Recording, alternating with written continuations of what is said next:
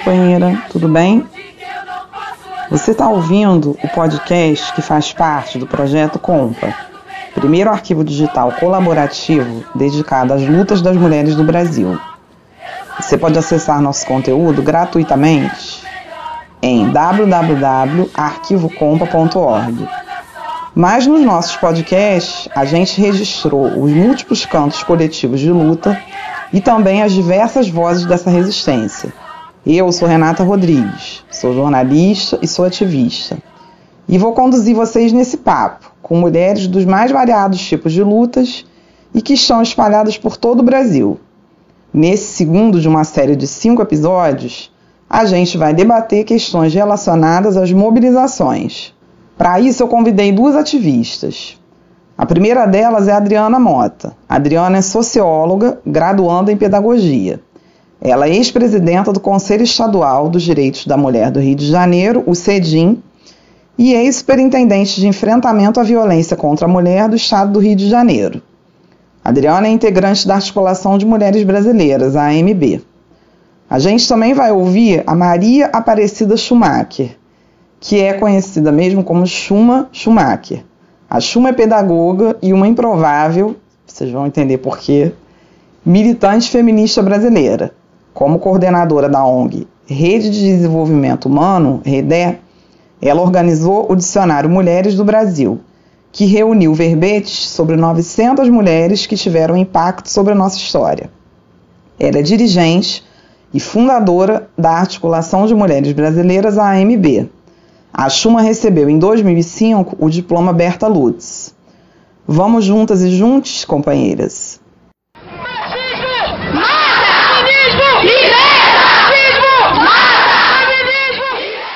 Então, eu sou Adriana Mota, há bastante tempo eu atuo como educadora popular em organizações voltadas para temas que têm a ver com mulheres, desenvolvimento das mulheres.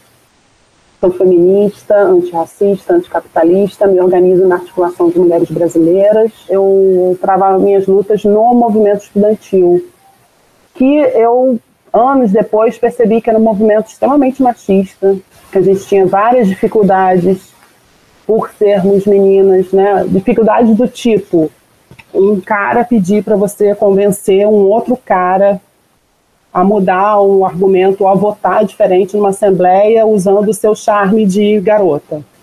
Sabemos que isso mudou muito. Oh, mentira.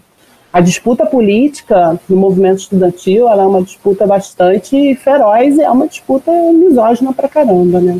Fui morar em Angra, em Angra fui trabalhar na prefeitura numa secretaria que era responsável por atender mulheres vítimas de violência, isso em 1995, quando muita coisa ainda era mato nessa terra do enfrentamento à violência contra as mulheres. Não tinha lei Maria da Penha, não tinha lei do feminicídio, não tinha juizado de violência doméstica familiar, as DEANs eram bem raras, né, existiam apenas há 10 anos.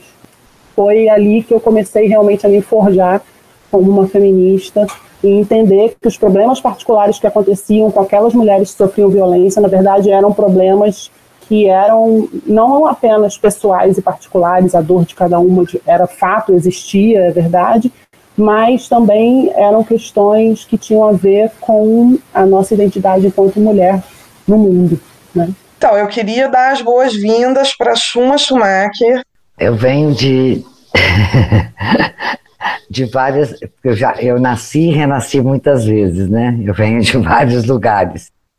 Mas eu venho também de uma experiência muito linda, né? Que é uma experiência sertaneja, né? Então eu fui. Meu primeiro trabalho começou com seis anos de idade. Eu era boia fria que acompanhava meu pai nas colheitas de algodão.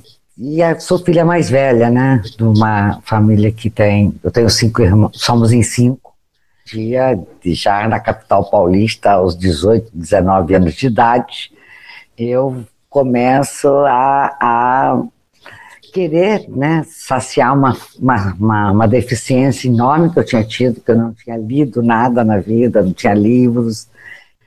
E aí eu comecei a comprar, né, é, eu, fiquei sócia de uma, de uma num círculo do livro onde você mensalmente recebia, escolhia o livro. E é muito impressionante que eu, todos os livros que eu comprava tinham o título de mulher na capa, né? Tinha que ter mulher ou mulheres, enfim. Também comprei a Bíblia do feminismo daquela época, que era a Mulher Eunuco, né? De uma pensadora inglesa e que é realmente muito interessante. Mas isso tudo por acaso. E tinha essa coisa mesmo, achava que ser mulher era de fato uma, uma, uma vida penosa. Né? Minha mãe também tinha reforçado muito isso. Então, foi impressionante, porque quando eu encontrei com o feminismo, que foi no final do, da década de 70, foi uma reviravolta na minha vida. Eu acho que eu renasci. O feminismo, para mim, é o sol e é a lua. Continuo como ativista, militante feminista e também tenho a felicidade de trabalhar numa organização feminista. Então, meu trabalho profissional também se dá num, dentro de um espaço né, de projetos voltados com essa perspectiva feminista, antirracista, anti-lesbo-transfóbica. Então, é trabalho nesse lugar e faço a minha militância também numa articulação de mulheres brasileiras que tem é, esse como princípio, como mote de luta, que é enfrentar tal, o patriarcado, o racismo. A articulação de mulheres brasileiras, ela nasce de uma das maiores mobilizações do feminismo brasileiro nos anos 90 para a incidência no cenário internacional. Porque no final de 1993, várias feministas já estavam aqui no Brasil bastante atentas e preocupadas com a Conferência Internacional da Mulher, realizada pela ONU, é, que ocorreria, na verdade, em 1995, em Beijing, na China. E já no final de 93 havia muitas preocupações com é, de que forma essa conferência ocorreria, uh, e como as feministas brasileiras poderiam ter uma incidência nesse contexto de uma construção internacional sobre o papel das mulheres no mundo. Então, aqui no Brasil começou a se organizar uma grande mobilização de feministas que se reuniram num encontro no Rio de Janeiro e decidiram fundar a Articulação de Mulheres Brasileiras rumo a Beijing. Esse era o nome em 1994.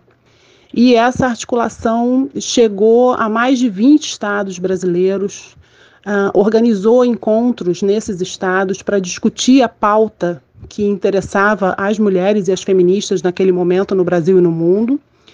E acabou culminando com a ida de uma delegação de mulheres feministas brasileiras para Beijing. Foram 300 mulheres do Brasil todo. E mulheres de todas as idades, todas as raças, etnias, cores, mulheres do campo, da floresta, da cidade, mulheres lésbicas, bissexuais, mulheres, enfim, foi uma, uma representação muito interessante. E isso aconteceu em 95.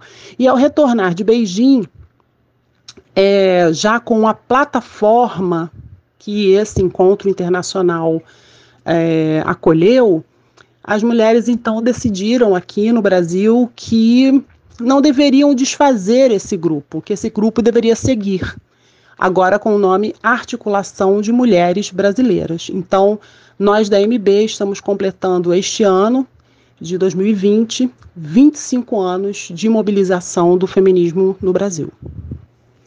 São muitas mobilizações das quais a gente vem participando, mobilizações nacionais, mas também mobilizações locais. Nós estamos é, em 21 estados da federação organizadas é, no que a gente chama de agrupamentos. Então, aqui no Rio de Janeiro, nós temos dois agrupamentos, um na região Lagos e o outro na região metropolitana. É, em outros estados, a gente tem um, dois, três, às vezes dez agrupamentos, né? Depende de como cada estado se organiza. As nossas lutas, nós costumamos organizar no que a gente chama de coletiva, porque a luta será coletiva ou não será. Na MB não existe o voluntarismo da luta individual. A gente entende que esse ânimo individual que cada uma tem para lutar, para batalhar, para questionar, para propor, é preciso juntar com o ânimo individual de cada uma companheira que vai chegando, que vai se aninhando nesse, nesse espaço de luta. Então a luta é coletiva e a gente tem algumas prioridades, né? Uma outra coletiva é a coletiva pela legalização do aborto, onde a gente atua no sentido não só de buscar legalizar o aborto, mas de buscar pequenos avanços no sentido de garantir minimamente aquilo que já é lei. Então, se é legal, que seja real, que a gente possa realizar os abortos previstos em lei. E, nesse sentido, as mulheres da MB, do Espírito Santo e de Pernambuco atuaram lindamente no caso da criança de 10 anos que sofreu violência e que se viu grávida e precisou recorrer ao aborto legal e quase não conseguiu. E a terceira luta prioritária é a coletiva de luta pelo fim do racismo e da violência contra povos indígenas. Ao longo desses 25 anos, a MB esteve envolvida em vários processos de mobilização de mulheres, com mulheres, para mulheres. Né? Um exemplo é a Marcha das Margaridas. Né? A, a, a MB faz parte do Comitê de Organização da Marcha das Margaridas, que é a maior marcha de mulheres rurais que existe na América Latina, né? e que é, marcham mulheres do Brasil todo até Brasília, acampam em Brasília e fazem lá as suas reivindicações, as suas performances feministas, é, as suas é, os seus pedidos né, para que os pleitos das mulheres trabalhadoras rurais sejam atendidos. Né? A última marcha das Margaridas aconteceu em agosto de 2019 e tem esse nome por causa de uma agricultora já falecida, Margarida Maria Alves, né, da Paraíba. A MB também esteve envolvida em todo o processo de construção da Lei Maria da Penha, a MB faz parte do consórcio Maria da Penha, que é uma reunião de organizações que não só esteve na redação dessa lei, mas também nas audiências públicas em que essa lei foi discutida com a sociedade brasileira e até hoje nós permanecemos vigilantes no monitoramento da Lei Maria da Penha. A articulação de mulheres brasileiras também está participando da Frente parlamentar feminista antirracista com participação popular, que é uma frente que reúne mulheres deputadas federais é, de vários partidos, no sentido também de monitorar projetos de lei que têm a ver com a vida das mulheres. Alerta, alerta, alerta feminista! Mulher quebre o silêncio, canta junto e resista. Alerta, alerta, alerta feminista. A gente tem tanto apego a determinados temas, a determinadas lutas, que a gente nega que nesses espaços mistos aconteçam coisas que a gente espera que não aconteceriam, justamente por serem pessoas que têm um pensamento progressista, um pensamento sei lá, humanista, um pensamento né, que a gente considera é, muito alinhado com a equidade. Mas isso é uma ilusão. As pessoas elas não, não deixam de ser é, racistas porque têm um amigo preto. As pessoas não deixam de ser machistas porque estão namorando uma garota. As pessoas não deixam. Então, mas a partir de um dado momento, quando você percebe que essa desigualdade de gênero estrutura as relações no Brasil, aí o seu olhar se descortina para uma direção que eu acho assim, não tem mais volta. Eu não vejo mais as mesmas coisas como eu via na, naquela época, né, nos anos 80. Então eu não consigo mais não prestar atenção nisso, não falar sobre isso, ao mesmo tempo em que é preciso dizer que nós feministas não somos mulheres de um discurso único, que só prestamos atenção nessas relações de gênero, nas relações entre homens e mulheres. Olha, eu acho, Renata, que hoje a gente avançou com o feminismo para abranger uma faixa etária maior. Comecei no ativismo do movimento estudantil com 15 anos, eu vejo meninas hoje com 12 anos já falando de feminismo, acho isso o maior barato. Ao mesmo tempo, a gente tem uma geração de feministas históricas e ativas na luta, produzindo. Então a gente está indo assim dos 10 aos 90 com o feminismo, acho isso o maior barato. Acho que a gente ainda precisa investir mais na busca do, do feminismo popular, de trabalhar o feminismo com recorte de classe que faça com que a gente consiga é, compreender que muitas mulheres trabalhadoras são feministas, talvez não, não se, se autodenominem com essa expressão, eu sou feminista, mas aquela mulher que está ali na luta diária, batalhando, que é mãe solo, que está num trabalho precarizado, mas está ali é, enfrentando a questão do preço da, da carne que disparou agora, da questão da falta de trabalho. Do... Gente, o feminismo tem a ver com muitas questões do dia a dia. Não só tem a ver com a vida das outras mulheres, tem a ver com a vida dessas mulheres aí que estão nessas batalhas diárias. E a gente, eu acho que nesse aspecto a gente ainda pode melhorar, né? E essas interseções que o feminismo hoje consegue articular melhor, porque eu sei por exemplo, o Schumann já viveu reuniões em que chegava um momento que era preciso separar, sei lá, as mulheres lésbicas vão fazer uma coisa separada das mulheres que não são lésbicas, por uma questão de afirmação, de reconhecimento da luta, de estratégia, disso daquilo. Mas hoje a gente também pode fazer lutas articuladas. As mulheres negras é a mesma coisa. O feminismo hoje, o feminismo negro é uma potência absurda, né? E que nós, mulheres brancas, precisamos fazer uma leitura da nossa branquitude, dos nossos privilégios, né? Hoje em dia, o privilégio branco é você ir no Carrefour e sair de lá viva com a sua compra. Né? A gente não pode é, negar que o racismo e o machismo se articulam em várias questões, é, e, portanto, acho que falta ainda a gente pensar melhor essas articulações do feminismo.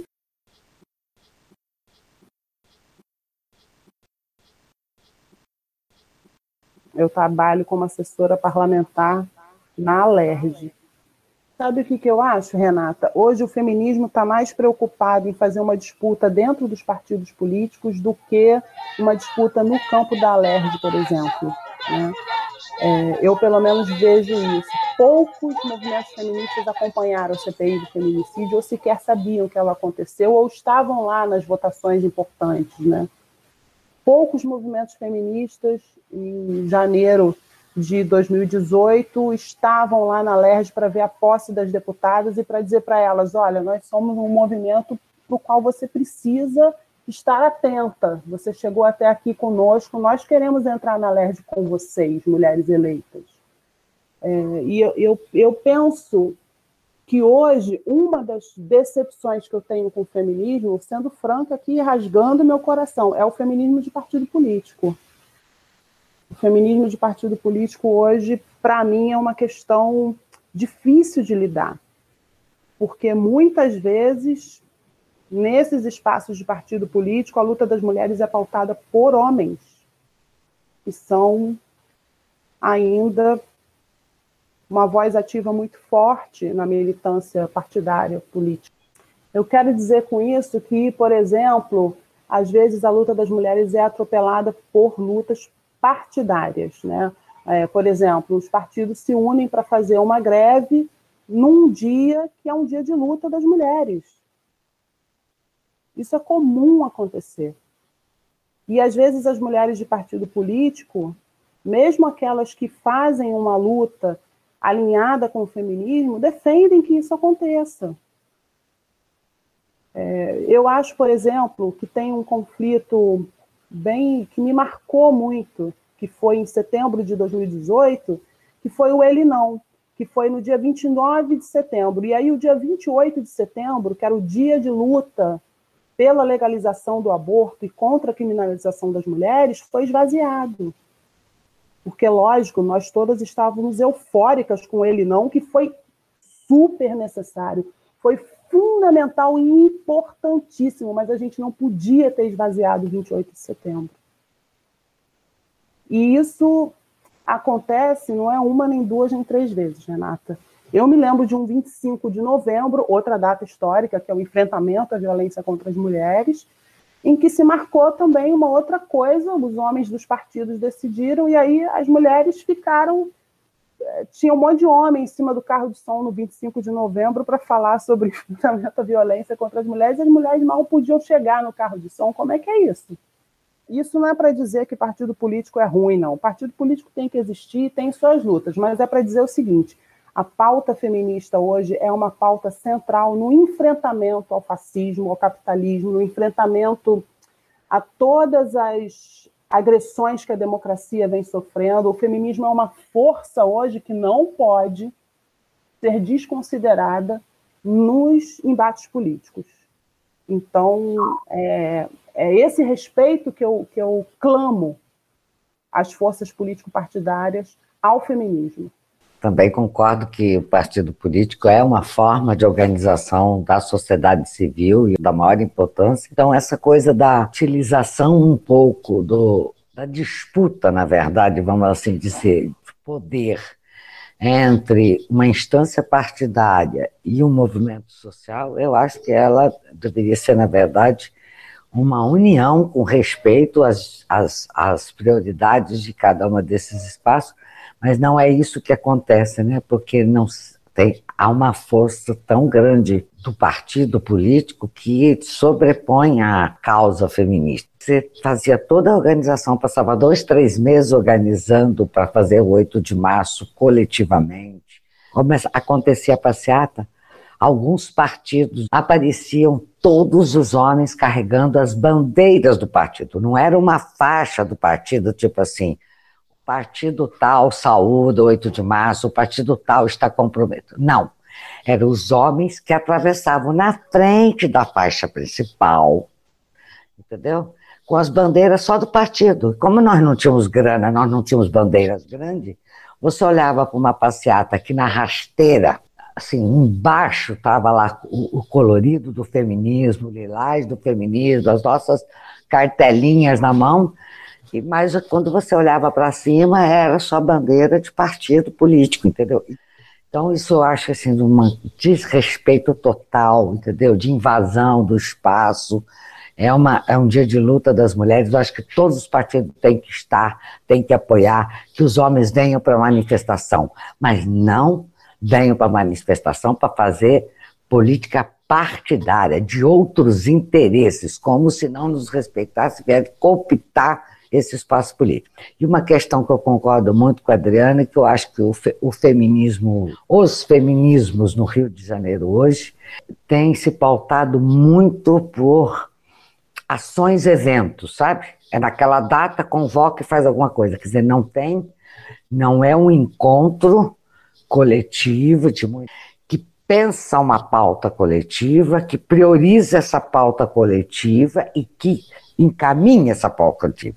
E que aí o 8 de março, 25 de novembro, o Julho das Pretas, todos são datas para reforçar, se encontrar para para entender que, que, que feminismo é esse que nós queremos praticar coletivamente.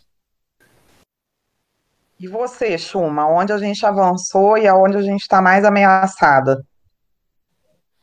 Nós estamos mais ameaçados em tudo que nós avançamos.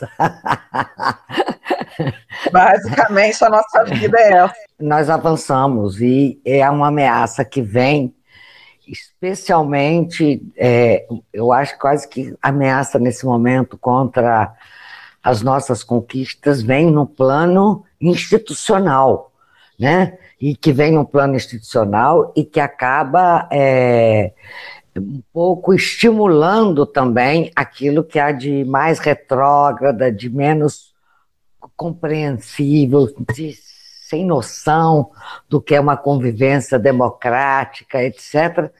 Então acaba que é, nós estamos nessa situação e essas pessoas não suportam esse, a representação desse Estado brasileiro hoje não suporta que saia da mão dos brancos, dos poderosos, que saia da mão deles a decisão dos caminhos daqui. E eles não suportam que as mulheres tenham poder, inteligência, que as mulheres tenham capacidade de estar em todos os lugares. Então, é, sobretudo, uma ameaça aos nossos corpos. Por, por, isso é uma ameaça forte. Ah, nunca vi ninguém ameaçar que aquela mulher vai ser ministra, nem ser presidenta dessa grande estatal. Não é disso que nós estamos falando. Nós estamos falando naquilo que é mais profundo na existência humana, que é o controle sobre a nossa decisão e sobre os nossos corpos. Eu concordo muito com a avaliação da Adriana, quer dizer, o feminismo nesta, neste século XXI se esparramou, o feminismo se multicoloriu, o feminismo abraçou diversas e diferentes formas de viver, de bem viver, de culturas. O feminismo atingiu outras classes sociais que não tinha atingido, ainda pequeno, concordo com a Adriana que é preciso é preciso um, novo diálogo, tá? construir um novo diálogo para que essa chamada autonomia e liberdade tenha a ver também com prato de comida, tenha a ver também com a creche, tenha a ver também com a, a forma com que a justiça trata as populações negras, as populações periféricas. Então, eu acho que é um feminismo hoje que tem abraçado, é, na verdade, é, é, a luta pela autonomia, pelos direitos, pela liberdade das mulheres, de todas as mulheres, mas o feminismo hoje está com o braço muito mais aberto para pensar a, a, vida digna para todas as pessoas. Para, para acabar, moças, Adriana e você também, Chuma, eu queria que você falasse, Adriana, de uma mulher ou até duas, enfim, que tenha sido importante para a construção do teu ativismo. Tá, eu vou falar de uma mulher que é, contribuiu muito para o meu ativismo, foi uma grande parceira. Essa mulher também era da Articulação de Mulheres Brasileiras, que é a Nilceia Freire. Eu é, me emociono muito falando da Nilceia, porque a Nilceia teve, desde a sua juventude, um ativismo partidário e um ativismo na luta pela democracia muito forte, né? Tão forte que precisou sair do Brasil, né? Se abrigou no México. Não era uma mulher que na sua juventude estava nas lutas feministas. Isso é verdade.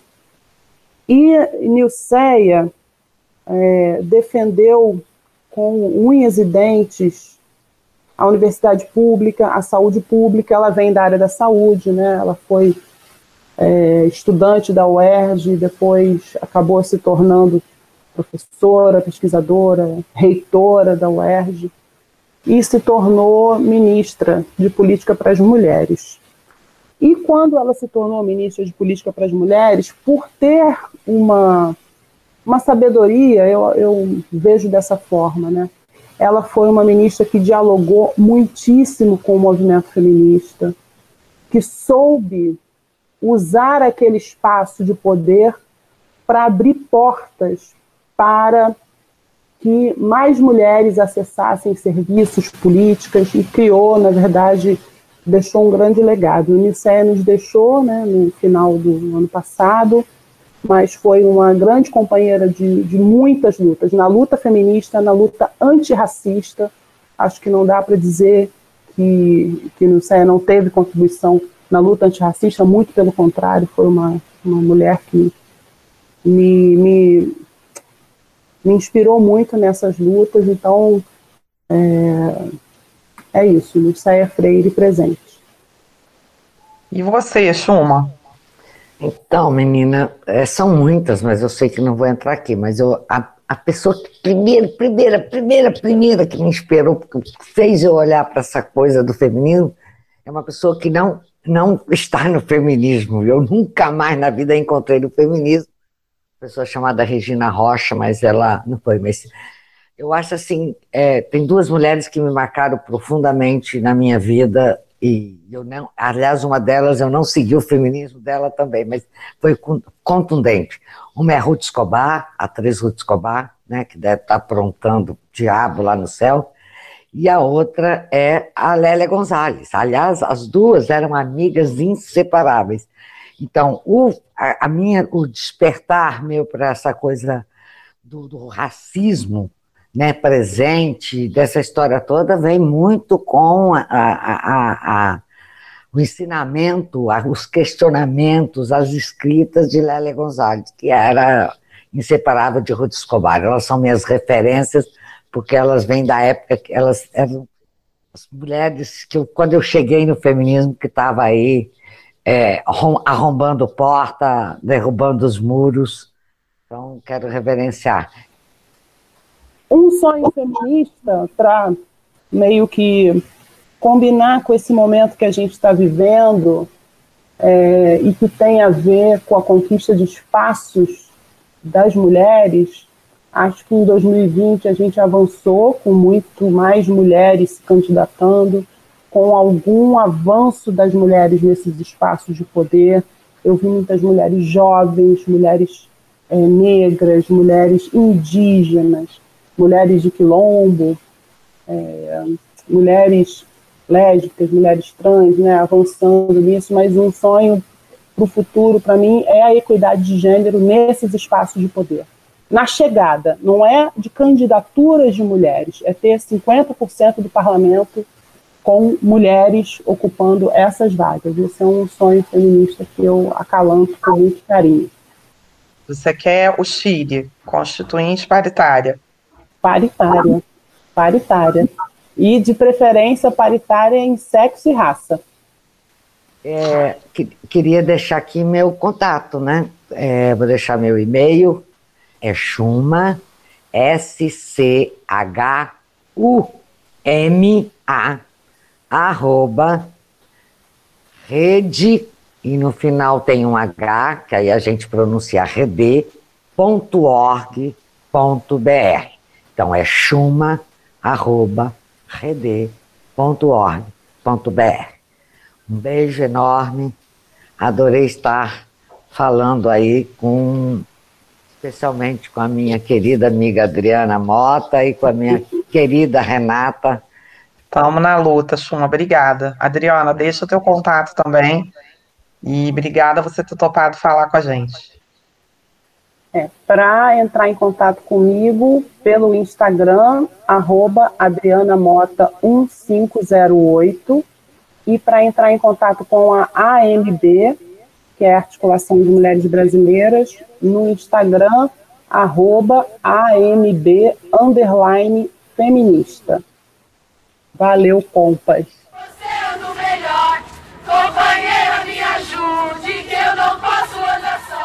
Compa Arquivo das Mulheres é uma realização da Despina com a colaboração da Lanchonete Lanchonete. Foi patrocinado com recursos do Fundo Internacional de Ajuda do Ministério Alemão das Relações Exteriores da República Federal da Alemanha, do Goethe Institut e de outros parceiros.